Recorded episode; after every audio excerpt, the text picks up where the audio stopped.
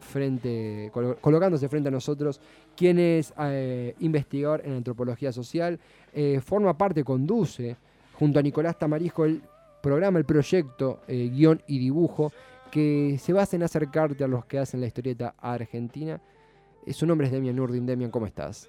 ¿Cómo estás, Tevi? Encantado de estar aquí y muy contento porque veo que has traído material, provisiones en cuanto a cómic. Sí, la idea era traer algunos ejemplos que un poco grafiquen o den una muestra de esta cuestión de las fusiones entre la historieta argentina y la política argentina. Al mismo tiempo, Demian, para hacer un, perfil tuyo, para quien escucha, aquí jugamos mucho con la frase la ampliación de mundos posibles, muy New Age lo nuestro, pero más allá de eso, cuando tenés un cómic en la mano, ¿cómo sea esa ampliación de mundos? ¿Qué significa para vos? ¿A qué te lleva? Mira, justo de eso hablaba el otro día con una de las personas que, está dirigiendo el archivo de historieta y humor gráfico de la Biblioteca Nacional, que hablaba sobre cómo la historieta tiene un contexto de producción y de lectura, de recepción, que está un poco por fuera o más allá del libro. Vos tenés un libro de historietas y para quien solamente lo lee, bueno, es solamente un entretenimiento, pero para la gente que está en la historieta, sabemos que empezamos a bucear quizás quiénes son los autores, eh, cuál es la editorial, en qué año se publicó, en qué condiciones se publicó y todo, todo eso que tiene solamente la historieta en términos de narrativa, después conocer un poco el texto, el contexto de producción le suma un poco a, aquello que, conforma el mensaje de lo que se está queriendo comunicar. Entonces, cuando vos agarras una historieta, sobre todo cuando yo busco cuestiones de política, bueno, es, un poco importante empezar a, ver cómo surgen esas cosas en paralelo, esas cosas que vienen de otras lecturas, de otros consumos, de otras, de otras fuentes. Y en ese, en ese estudio, en esa exploración, en ese goce que también encontrás, sobre todo en la historieta nacional, en, en los proyectos que nombrabas dentro de la Biblioteca Nacional, también en guion y dibujo, ¿qué rasgos identificás si es que los hay característicos de la historieta argentina? Mira, yo creo que ha mutado mucho, obviamente ha mutado mucho, tiene un poco más de 100 años la historieta argentina. En, uno, en un principio tenía que ver más con la sátira política, el humor gráfico político. Después se empezó a conformar como una industria gráfica, eh, emulando un poco lo que era la historieta, sobre todo norteamericana, de, cowboys, etcétera. Después con las historietas de detectives, de aventuras. Yo creo que hay un gran quiebre con la primer crisis de la historieta, que es alrededor de los años 60, con la quiebra, por ejemplo, de Frontera, que era la editorial de Oesterheld, y ahí hay un cambio en los, en los consumos de historieta, hay una crisis muy fuerte de, lo que tiene que ver con, la industria del papel, sobre todo los altos costos, la baja de, salarios durante todo lo que es el, éxodo de Perón y la, fuerte crisis económica que existe en el país. Eso es la primera crisis. Y además eh, una crisis y una transformación, una eh, renovación de lo que son los estilos o las búsquedas de los mismos artistas. Aparecen artistas nuevos como, como Breccia que vienen a, romper todo lo que hay, porque son tipos que no vienen tanto de, la tradición norteamericana, sino más de la tradición europea, donde hay una búsqueda plástica y estética muy diferente.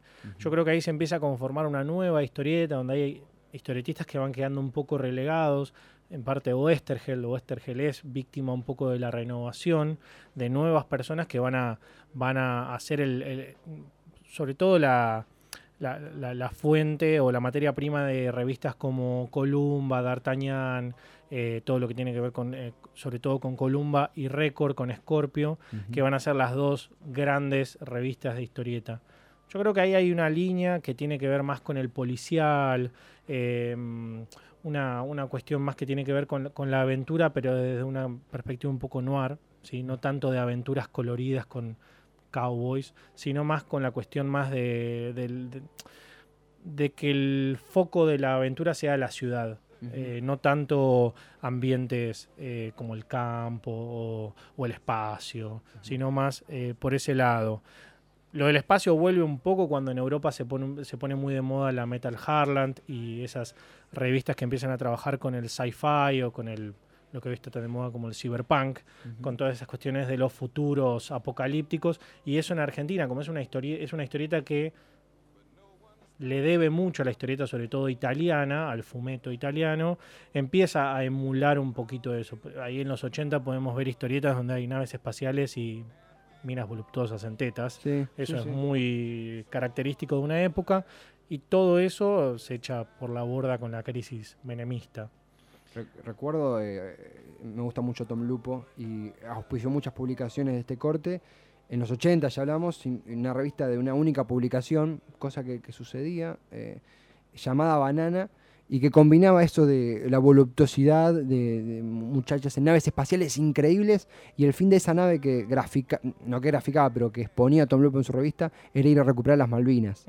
Eh, de alguna manera, no descubro nada, ¿no? pero para compartir con, con- con vos en esto tremendamente interesante que, que nos comentás, las crisis políticas, económicas, eh, se dibujan sobre la historieta, metafóricamente hablando, en lo que es el territorio nacional, ¿no?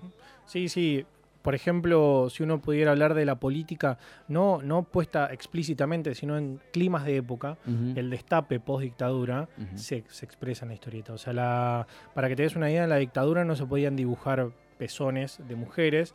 Entonces hay una historia muy conocida de un dibujante que tuvo que poner una mujer bañándose con ropa.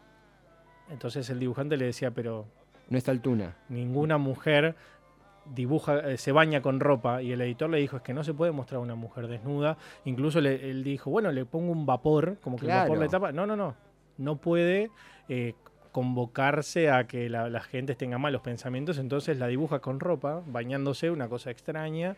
Pero eso es un clima de época, porque cuando la dictadura termina, lo que se llama el destape, que aparece en Mm. el cine, que aparece en el teatro de revista, que aparece en el, te- en la- en la- en el teatro, en la televisión, en la historieta también aparece. Una cuestión de, de explotar todo aquello que había sido eh, censurado por la dictadura. Y después, por ejemplo, en los 90, con la, con la caída de esa gran industria y la aparición de los fanzines, aparece, por ejemplo, mucho la cuestión de las, de las Fuerzas Armadas eh, y las fuerzas de seguridad vistas de un tinte completamente negativo. Y no teniendo que ver tanto con el aparato represor de la dictadura, sino con la maldita bonaerense, por ejemplo. Eh, todo lo que vemos en el, en el cine de principios de los 2000, por ejemplo, en Pixabirra y Faso, lo que vemos en las series como Mon- eh, Tumberos, Ocupas, en la historieta también existe, eh, donde, donde las fuerzas de seguridad hay un clima de época, ¿sí? De, de lo que tiene que ver con Walter Bulazo, con eh, el soldado Carrasco y todo eso también aparece con una fuerza de seguridad que, que no tiene ningún tipo de, de vínculo con, con, con el lector. Es, eh, pensaba en este, esta evolución que uno también al escucharte escucha la historia de un país. eh, es, es fortísima esa, esta historia que, que nos comentás, Demian. eh, también pensaba en cómo, ahondando en el material que has traído, esa recolección, esa recopilación, ese análisis que haces en tus videos, en historieta y dibujo, en- perdón, en guion y dibujo, lo menciono bien, en dupla con Nicolás Tamarisco, también lo he dicho bien, anda, lo tenemos ahí en las redes y recomendamos fuertemente eh, este ciclo, este proyecto que, eh, que vos coencabezas y has traído embajadas del mismo, material del mismo. Que, que- ¿De qué está compuesto esto que has traído aquí al estudio? Mira, acá te traje, bueno, esta que, que vos tanto querías ver, que es la campaña de Adolfo Rodríguez Sá en, la, en las presidenciales del 2003, donde Adolfo decide hacer una campaña política, él era candidato a presidente de la nación, Esto va al Instagram, ¿eh? es y, increíble. y vicepresidente era Melchor Pose, muy conocidos para los habitantes de la zona norte de- del conurbano. Eh, y él decide para su campaña política hacer una historieta. Y en esa historieta convoca a historietistas conocidos como Durán, que era un de lo que es la historieta realista en Argentina, que es el portadista, es uno de los más conocidos, y hace una historieta. Lo, lo particular es que se llama La Marcha de los Sueños, Adolfo contra los gorilas, y en la portada está Adolfo como pateando unos gorilas, pero la lucha nunca se, o sea, nunca termina peleando con unos gorilas. Hace como en la portada él cuenta la historia de su familia, él viene de una, de una familia tradicional del interior, de la, del interior del país y cuenta como esos valores con- en base a los cuales quiere conformar el futuro del país, bla, bla, bla. Y también un poco cuenta eh, sobre la tradición del PJ, que para el PJ nunca él fue el candidato, pero se Mm. mandó igual. Y eso lo cuenta en la historieta, como me dejaron solo. eh, Él había sido presidente poquito tiempo atrás, por siete días, y en 2003 in- volvió, co- compitió por primera vez por la presidencia en, en lo que es por mediante los votos, y queda fuera del balotaje, queda atrás de López Murphy, si sí, no sí, sí, queda lejos. Y Adolfo contra los gorilas, y detrás exactamente la, el, el póster de campaña, Adolfo Rodríguez A, Melchor Pose. Eh, si esto si en lugar de hacerlo en 2003, lo hacía en 2015, donde fue nuevamente candidato, no sé si cambiaba algo en cuanto a puntos o cuanto a votos, pero había mucho material desde de, esto es de culto hasta memeable, pero eh, ¿cómo, esto, ¿cómo llega a tus manos? Esto es, eh, mejor dicho, ¿esto es culto? ¿Cómo lo categorizarías vos? Mira, eso es en la historieta lo que se llama un incunable. Eh, una cosa que se consigue demasiado poco. muy pocas personas lo tienen en esa historieta. A mí me llegó por un coleccionista que medio que no le dio valor y me lo regaló. Era radical. Era, medio. Era radical. era medio como. Lo tenía, ni sé de dónde lo consiguió y me llegó a mí. Pero cuando lo, vi, lo guardé y lo atesoré. Eh, porque me pareció una, pieza increíble. Después, em, otro de los libros que traje es el de Vida y Obra de Eva Perón. Es, em, bueno, esta, esta biografía nació como una serie de biografías de em, personajes de la política argentina y latinoamericana del siglo XX, entre los cuales iba a estar Dorrego, el Che Guevara, bueno, Che Guevara estuvo, lo hizo Westerheld, y Eva Perón es una colección, se supone que los textos son basados en eh, ¿La razón de mi vida? En texto, no, no, en ah. textos de Oestergel ah, sobre Eva Perón, eh, porque Oestergel venía trabajando en El Descamisado, en la revista El Descamisado, eh, con varias historietas que estuvo haciendo y se dice que él estuvo detrás de esta, de esta colección de biografías que al final no vio la luz por diferentes cuestiones. Mucha gente decía como, bueno, porque Westergel desapareció, pero en realidad la colección misma, antes que él desaparezca, ya estaba un poco cancelada porque no había tenido tanto éxito ni tanta repercusión en el público. Pero es una linda pieza, sobre todo porque mm, es dibujada por... por ¿cómo se llama? Se me fue la. Mm, por la familia Breccia, por Alberto y Enrique Breccia, que son padre e hijo, y es todo un documento de, lo que son sobre todo las biopic en la historieta argentina sobre figuras de la política. Las más conocidas son la de Che Guevara que hace de Westergel, está Vida y Obra de Eva Perón, y una que recomiendo mucho es RW, que es una de, sobre la vida de Rodolfo Walsh en historietas, hecha por CJ Camba y Gonzalo Pena de Maten al Mensajero, que es una muy buena una muy buena forma de contar a mí me parece que las biografías funcionan cuando hablan de una época, no tanto de una persona, sino para que la, persona te cuente sobre un momento de la historia eh, y la de Rodolfo Walsh sirve mucho en ese sentido, para entender una persona en un contexto, no solamente contarte lo que le venía pasando a él, que eso en el caso de Rodolfo Boya es interesante, pero en el caso de otras biografías no puede no llegar a serlo. Y en tercer lugar, algo que me pareció importante de este cruce entre historieta y política es la tapa de página 12 de cuando fue el atentado a la reacción de Charlie Hebdo en Francia. Fue enero de 2015. Fue, mira, justo en enero de 2015, se cumple, se, cumplió el aniversario hace poquitos días. y me parecía interesante porque fue planteó todo un debate sobre los límites y los alcances del humor gráfico y la historieta. Eh, por ejemplo, nosotros tenemos una experiencia muy similar a Charlie Hebdo, que es Revista Barcelona. Eh, y me parece que estuvo interesante eh, empezar a plantear hasta dónde es humor y hasta dónde es humor cuando el humor sale de varones occidentales de clase media. Primer mundo. Primer mundo, eh, sí, claro, Francia. Eh, y también tuvo esos, esa discusión. O sea, nadie, obviamente, nadie dejó de condenar el acto de Charlie Hebdo, pero sí se empezó a tratar sobre, bueno, cuáles eran las temáticas que afrontaba Charlie Hebdo a través del humor gráfico y la historieta. Porque habían altos niveles de discriminación, altos niveles de xenofobia, mm. y entonces, bueno, nadie, obviamente nadie dice que el no, pero se comprende. final, pero sí planteó mm. una discusión. Como, y me, acuerdo que para esa época había pasado lo mismo con Barcelona y Pando, que justo se estaba dando el juicio entre Cecilia Pando y Barcelona, cuando Barcelona la había hecho encadenada. Em, pero bueno, me parecía que en esa cuestión del juego, de la sátira política, también hay discusiones que son necesarias plantear. Eh, por ejemplo, Alegría, el colectivo Alegría, que es un colectivo que se hizo muy conocido, sobre todo con la asunción de Mauricio Macri, eh, fue muy conocida en redes sociales, en Facebook le fue muy bien, tiene, no me acuerdo si dos o tres libros editados, tres anuarios, pero sí se empezó a plantear la discusión de, bueno, cuando se habla de política, ¿cómo se habla de política? Si el chiste va a ser eh, una, no sé, sobre el FMI y sé que el FMI te da opciones para elegir el plan de pagos y el chiste es que son diferentes consoladores, bueno, ahí, ¿cuál es es el chiste. Si la penetración anal es un chiste, Mm. ahí como en lo que estás queriendo ser progre, en realidad estás haciendo un facho Retrógrado. recalcitrante retrógrado en lo que tiene que ver con, Pasó con con, disidencias. Yendo con el caso eh, Charlie Hebdo, eh, en 2015 cuando son abatidos una serie de dibujantes y el jefe de redacción de una revista francesa sátira política que hacía un, ahora entramos en el debate de humor, pero una sátira de lo que es la, la cultura musulmana, la inmigración y otros tópicos de política francesa y europea también, ocurrió con, con Ea Meo recientemente, en torno a chistes que eh, uno incluso haciendo un- una introspección y, quizás suena medio fuerte en estos términos, pero un mea culpa que dice chistes que y por ello hace dos años, eh, si bien no eran cosas que me descostillaban de la risa, lo configuraba, lo categorizaba dentro de, ah, sí, esto es humor popular, y de golpe, como sucedió con, no por mandar en cana, pero se hizo Voz Populi en Twitter, con Ea Medio, donde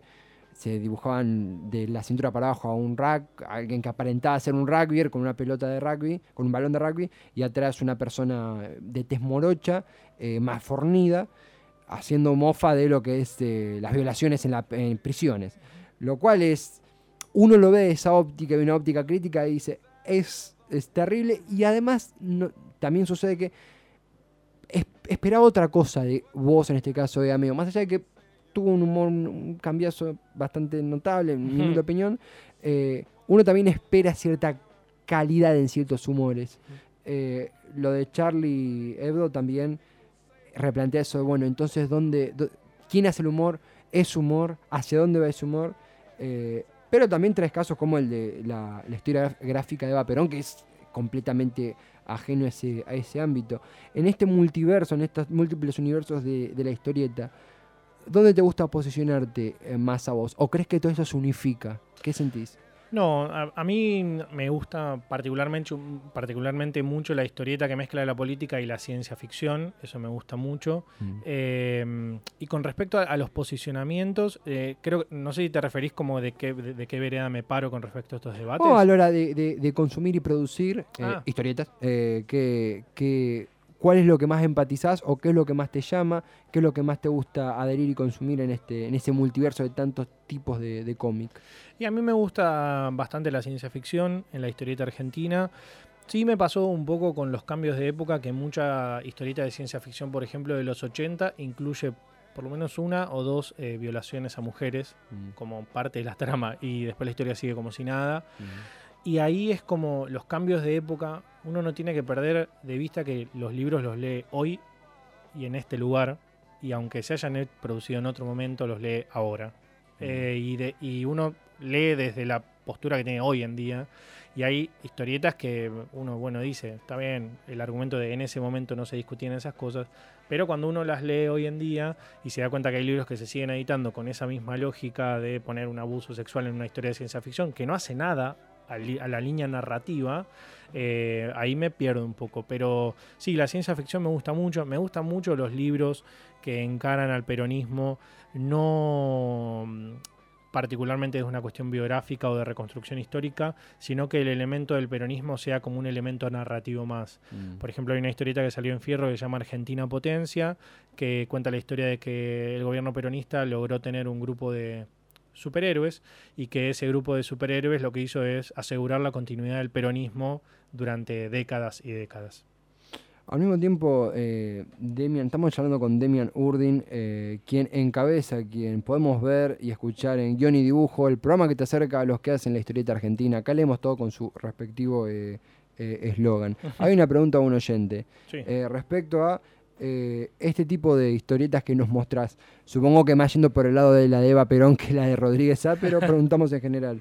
Eh, antes de pasar a la canción, la pregunta es, ¿se puede y estaría bien reeditar este tipo de historietas en la actualidad? ¿Por qué no con políticos actuales? Mira, el de Eva Perón se reeditó en la colección de historieta argentina de Clarín, una, una colección Mm. que yo recomiendo mucho, más allá de que sea de Clarín, porque se ve que la persona que lo dirigió era una persona que sabía de historieta.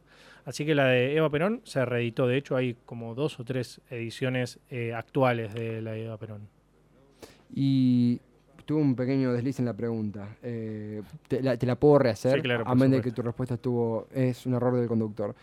muy, muy completa la, la respuesta, pero mencionaba en caso de las historietas de ciencia ficción que citabas al anterior a ello, que era de eh, abusos, eh, violaciones, una reedición de eso. apaciguada por los tiempos que corren. ¿Lo crees que es viable o hay una reconfiguración total? Para mí sería interesante que se reediten, porque en términos de archivo de historieta son importantes, porque si no son libros que se editaron hace 25 años y no se vuelven a editar. Pero sí me parece muy interesante que, por ejemplo, los editores convoquen para el prólogo a una persona que conozca sobre eh, género. Mm.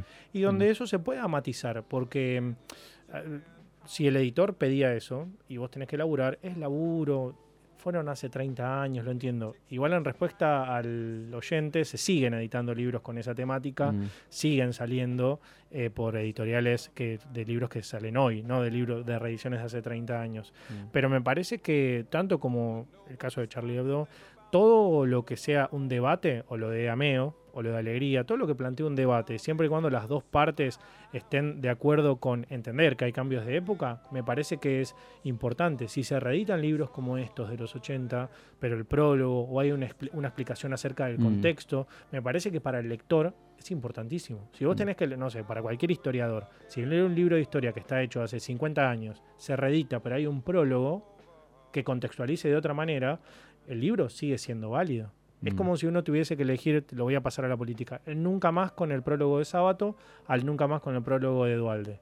Mm. Los dos sirven. El, prólogo de Sábato habla de un contexto en el cual Sábato estaba dirigiendo la CONADEP con una ideología acerca de los demonios, mientras que Dualde hace un prólogo completamente diferente renegando de esa postura de los dos demonios, pero los dos libros son necesarios. La complementación es, esencial, totalmente. Sí, por supuesto. Absolutamente. Tremendamente eh, nutrida eh, esta charla que estamos teniendo con Demian Nurdin. Vamos a hacer con una canción. Antes quiero reivindicar la remera que ha traído el caballero en homenaje a El Eternauta. Eh, Salvo, Favali, Herbert y Polsky. Favali es mi favorito. Favali es mi, mi... Yo me quiero una remera de Favali. es el profesor. Sí, sí, si querés, eh, después del tema te cuento la historia de Favalí. ¿Se puede? Sí, por supuesto. Después del tema que es de Genesis en el cumpleaños de Phil Collins, Throwing It All Away, la historia del profesor Favali. Ya volvemos.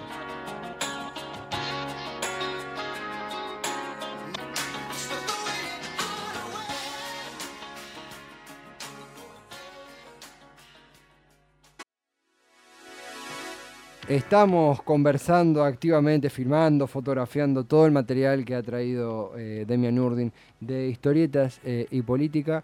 Y ahora nos situamos en base a su remera y en base a este programa que, eh, de hecho, nuestra primera conversación fue hablando de El Eternauta, bueno, e, el cómic nacional que recomendamos fuertemente. Una tormenta de nieve que acecha Vicente López, así como a todo el país. Está Juan Salvo, jugando entre todos sus compañeros de noche junto con el profesor Favali. Y hay una historia en Fava, como le apodan, eh, Demian. Sí, eh, hay un libro muy interesante eh, que se llama Los Westergel, que cuenta mm. la historia de la familia Westergel desde, mm, desde el nacimiento de sus hijas hasta la desaparición de mm. Westergel y dos, tres de sus hijas. Hay una que es asesinada por la dictadura, pero el, pero el cuerpo lo encuentran. Eh, son tres, me parece, las que están desaparecidas, ahora no me acuerdo. Y ahí cuentan un poco la historia eh, que gira en torno al Eternauta. Y mm, resulta que Favali está basado en un personaje de la vida real. Cuando Oestergel, Oestergel, antes de ser historietista, había estudiado para ser geólogo y durante mucho tiempo hizo una carrera de geólogo, incluso estuvo trabajando para IPF en lo que tenía que ver con la investigación en yacimientos por todo el país. Y en ese momento tuvo un compañero. Em, de, trabajo que, mm, con el cual hacía chistes, era un compinche y que más allá de sus otros compañeros se llevaba bien y tenía una relación muy buena. Y resultó ser que muchos años después, una de sus hijas em, fue amiga de la hija de este señor. Mm. Y resulta que esta hija, muchos años después, agarra eh, el Eternauta y empieza a leer y, y se da cuenta que Favali era su papá. Eso debe ser una de las cosas más flasheras increíbles que, te puede pasar. No en cualquier cómic, más allá de que es hermoso, en cualquiera, pero en el Eternauta. Sí, sí. Eh, Favali, eh, calculamos que ya lo han hecho, pero quien no vaya corriendo a leerlo, eh, es de alguna manera, mejor dicho, iba a hacer una pregunta, pero prefiero reconfigurarla. Hay una frase que dice que en el Eternauta el héroe es colectivo. A mí la digo y me emociona pero ¿a vos qué te genera? ¿Crees que es así o lo identificado de otra forma? Sí, eh, para Oestergel siempre fue muy importante eh, evitar el, superhombre que mm. como individuo em, salva el mundo. Mm. Eh, él comprende desde, desde, sus primeras historietas que lo comprende que, que, el héroe nunca está solo en ninguna historia, hay una persona sola que logre conquistar el mundo o vencer al enemigo.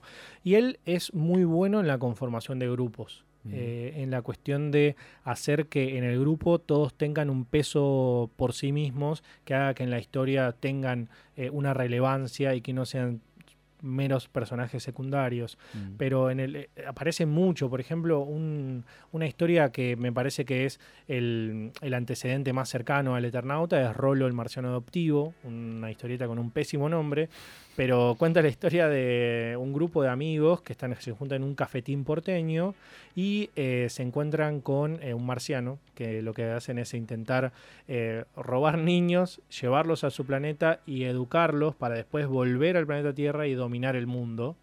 Em, donde el grupo es mucho más pintoresco que en el Eternauta.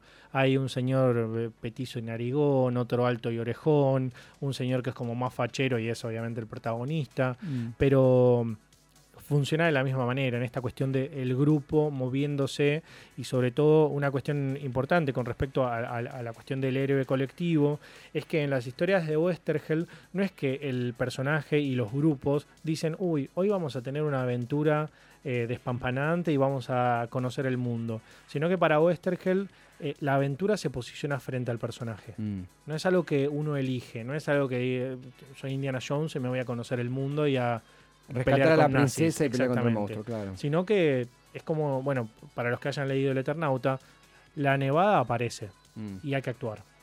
O sea, hay que, hay que activar, o sea, no queda otra. Y justamente detrás del micrófono, con, charlando con Ezequiel el operador, se, hablábamos de una especie de eh, musak, un medley de un montón de temas, y se tocó simuladores. Y merodeando en el pensamiento, hay un capítulo de simuladores donde la historieta tiene un, el Vengador infantil tiene un, rol central, se menciona el Eternauta, eh, y hermano, el Eternauta y simuladores, en algo que para mí es medio común, pero lo comparto con vos que, tenés mucha más cabeza que yo en esto, respecto a eh, la sensación de esto me, me puede pasar a mí tengo una empatía por origen, por esto pasó en Vicente López, esto pasó en un colegio de capital, esto, esto no es algo que si bien, es, si bien es ficción lo puedo configurar en mi propia rutina, lo puedo imaginar en mi ventana. ¿Te pasa a vos? ¿Crees que hay un tono diferente cuando es una producción nacional la que uno consume? ¿Qué te genera a vos en lo personal? Sí, eh, sí, muchísimo. Eh, Juan Sasturain, que es el director, mm. el nuevo director, el flamante director de la Biblioteca Nacional, eh, tiene muchos libros sobre la obra de Oestergel mm. y él habla de un cambio de paradigma que inaugura Oestergel, que es que hasta la aparición de Frontera, o en realidad de historietas anteriores de Westergel, uno imaginaba la aventura en el desierto no sé, en el desierto de Arizona, o en la Torre Eiffel, mm. o mm, en el espacio con la bandera de los Estados Unidos. Mm. Y Oestergel lo que hace es inaugurar lo que Sarturain llama el domicilio de la aventura. Transformar el lugar donde uno empieza a fantasear, que pueda ser la esquina de tu casa. Eh, que no tengas que, sobre todo porque eso es una, una, de las armas más importantes de lo que es el colonialismo cultural, que es el hecho de que vos imagines cosas, puedas fantasear cosas en otros lugares, en otros, en otros lugares que son, al fin y al cabo, productos de, consumo, son bienes de consumo, porque uno, eh, si logra fantasear en Francia, bueno, todas esas cosas tienen un valor per se mucho más poderoso que que la aventura tenga lugar en la esquina de tu casa. Y Westergel logró eso, logró transformar el espacio cotidiano, el espacio de todos los días, en un lugar donde de repente pueden haber cascarudos. Eh, mm. Yo creo que para los que, para los que hemos leído la historieta, espacios eh, de la vida cotidiana que podemos llegar a atravesar y que pasan en el Eternauta, cambian completamente la forma de verlos. Uno va a la cancha de River y lo piensa de otra manera, uno cruza la General Paz y lo piensa de otra manera. Yo, por ejemplo, el 27 de febrero me voy a casar en la glorieta de Barrancas de Belgrano. No, primero felicitaciones, felicitaciones totales. E Ezequiel Golfrid eh, también nos enseña su, su pulgar arriba. Felicitaciones, sí, qué significativo. Hay, hay temática, eh, esto ya es personal tuyo, ¿no? Pero hay, temática cómico tranqui en lo que es el compromiso. No, no, tranqui porque la, Mm. la señora Naimir aceptó, pero con ciertos, con ciertos límites, ¿no? Mm. Eh, decir que la glorieta es linda, Ah, porque, es porque si no, no, podría ser ahí. Pero, pero sí, o sea, me parece que el Eternauta transformó eso, transformó el hecho Mm. de decir que flash, o sea, estoy en un bondi a las 3 de la mañana y digo, en cualquier momento se larga la nevada Totalmente. y yo no tengo un traje de hule en la mochila para taparme, ¿viste? Es como... ¿Quién va a ser mi Favali? ¿Cuál de amigos míos es el. Favali? Sí. Pero bueno, tiene, tiene mucho, mucho eso de transformarlo en algo palpable. Mm. Y eso fue algo que después en la historieta empezó a aparecer. Eh, y sobre todo, bueno, en la historieta realista aparece porque lo, tiene que ser real el espacio donde sucede la, historia, pero en historias de ciencia ficción también empezó a aparecer eso. El hecho de que, y si tiene que haber... Hay una película muy conocida que se llama Estrellas, donde es un director de cine villero que dice, los, los alienígenas nunca invaden la villa. Siempre invaden las grandes ciudades. Siempre va de Nueva York. Siempre invaden Sí. Nueva York, exactamente. Sí. Y entonces la película que, que- que- la película que hace es que los alienígenas solamente pueden matarse con el agua podrida de las zanjas de la villa. Entonces los villeros son los que eh, logran salvar al mundo. Y me parece que yo lo- eso lo conecto un montón con, con el Eternauta, porque, em, por ejemplo, en el Eternauta, la reedición que se hizo para la revista Gente, la, la trama del, del Eternauta es Estados Unidos entregó Sudamérica a cambio de que los alienígenas no los invadan a ellos. Entonces, pasa acá, pasa ahora y pasa en un contexto sol- político y social en el cual hay que activar y, y- y que nos puede pasar mañana. Aunque sea ciencia ficción, uno siente que mañana puede pasar. Absolutamente, eh, absolutamente. Es eh, rompe la cabeza en, todos los buenos sentidos una, una conversación así en el mundo del cómic, la política y todo lo que atraviesa nuestra sociedad y a nosotros mismos, nuestras biografías. Habíamos también eh, hablado de manera, como quieras, si es tipo eh, ping-pong o, o explayando, eh, para los desconocedores, como quien te habla, los, los que somos menos espectadores de vez en cuando en el mundo del cómic, algunos autores, algunos historietistas para arrancar. Si tuvieras que hacer un, no me gusta el término top, pero un top 3 o un- una selección, ¿dónde dirías, che, arranca por acá? O che, si te gusta esto, pica por aquí. ¿Qué onda eso? Bueno, eh, uno de mis eh, autores de cabecera es Ignacio Minaberri. Eh, él hizo una historieta muy, muy conocida que se llama Dora. Mm. eh, que cuenta la historia de la hija de una persona que fue mm, una de las personas asesinadas en un campo de concentración y ella lo que termina haciendo es trabajando en tribunales de enjuiciamiento a eh, los culpables del genocidio eh, del Tercer Reich. Eh, además ella es, una, es lesbiana y en Mm. esa historia, por ejemplo en el primer tomo, viaja a Argentina a perseguir nazis. Ella es la cazadora de nazis. El primero tiene que ver más con temáticas referidas al aborto, pero el aborto a mitad de siglo en Sí, Europa. adelantado en lo que es el contexto actual. Y el tercero trabaja sobre el secuestro de bebés en Polonia Mm. durante la Segunda Guerra Mundial. El tercero, para las que personas que nos interesamos en derechos humanos y restitución de nietos, es fuertísimo, porque uno conecta mucho con eh, los modus operandi de mm, lo que tuvo que ver con el nazismo y el proceso, el último, la última dictadura nacional. Em, y es muy fuerte leer sobre niños eh, robados en Polonia si uno más o menos leyó algo sobre, sobre nietos en Argentina, porque conecta todo el tiempo.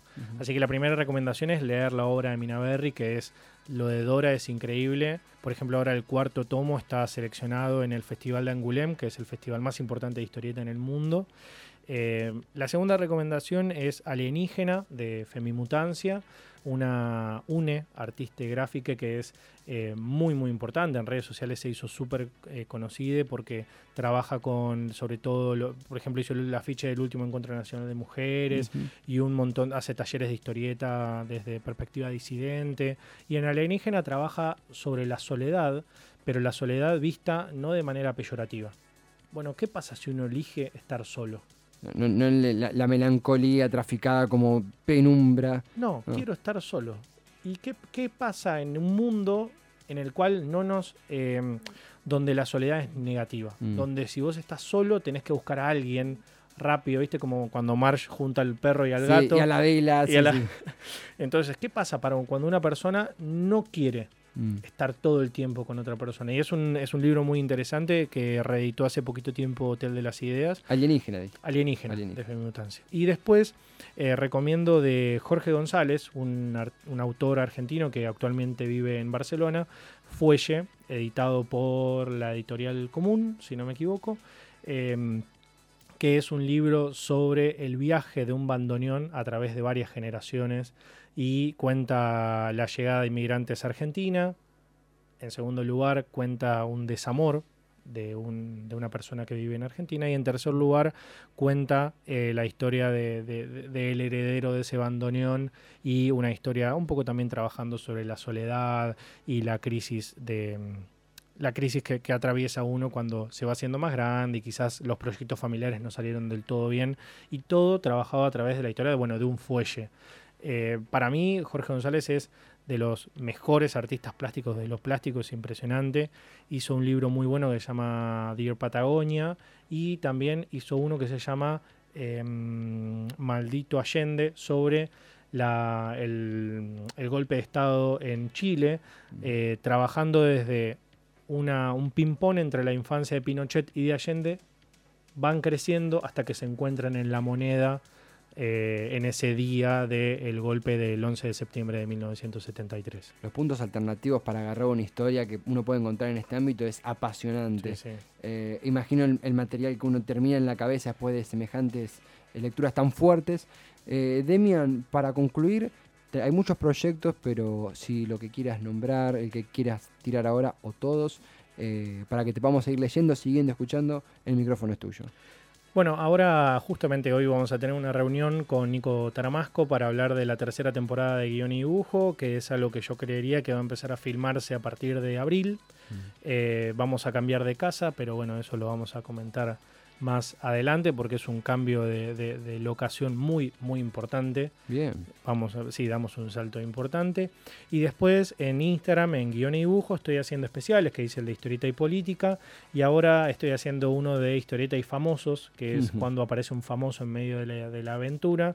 Y el primer capítulo fue sobre Jorge Piñarelo, de Te lo resumo así nomás, que está en una historieta de viajes en el tiempo medio, para los que recuerden, el Escuadrón del Tiempo de Cartoon Network, esta especie de grupo que tenía que sacar objetos para que no se rompa la línea espaciotemporal, viene en ese sentido con eh, Jorgito de, protagonista, así que es ah. muy interesante. Además amo el concepto, porque uno a veces lee famoso y se imagina una historia donde aparece Pablo Echarri, ¿no? Y aparece un concepto de famoso que es tan rico como es el de, ah, de vuelta, te lo resumo así nomás, Jorge Piñarelo, que eh, no, forma parte de la farándula, pero para nosotros lo consumimos casi a diario. Sí, por eh, Esta nueva categorización de los famosos. Y además pensaba eh, que me he ganado un enemigo porque he nombrado mal el apellido de tu compañero anteriormente. Le quiero pedir disculpas a Nicolás, la, emoción. Puede venir aquí a, a dar su réplica y decirme burlarse de mi apellido, tranquilo. No, fue sin intención. Demian, gracias de verdad por, por haber venido a compartir tus, tus tesoros y 30 eh, de enero. Tenemos muchas charlas más pendientes, si vos querés, así que gracias por tan linda charla, conversación. Muy bien, bueno, muchas gracias a vos. Es, siempre es un gusto venir a, este programa a hablar un poquito de política, en este caso también de historieta. Mm, por favor, siempre serás bienvenido, querido estimado. Yo soy Esteban Chiacho, era Demian Nurdin en entrevista. Nosotros nos despedimos. Ezequiel Goldfried en la operación. Nos despedimos con. Ah, tenemos, podemos elegir. Su estudio Technic Home. Vamos con Technic Home, llévame a casa para. Ahora, que retomamos a nuestros, a nuestros aposentos. Contra todo pronóstico, síganos en las redes. Eh, nos escuchamos el próximo jueves a las 5 de la tarde. Hasta luego.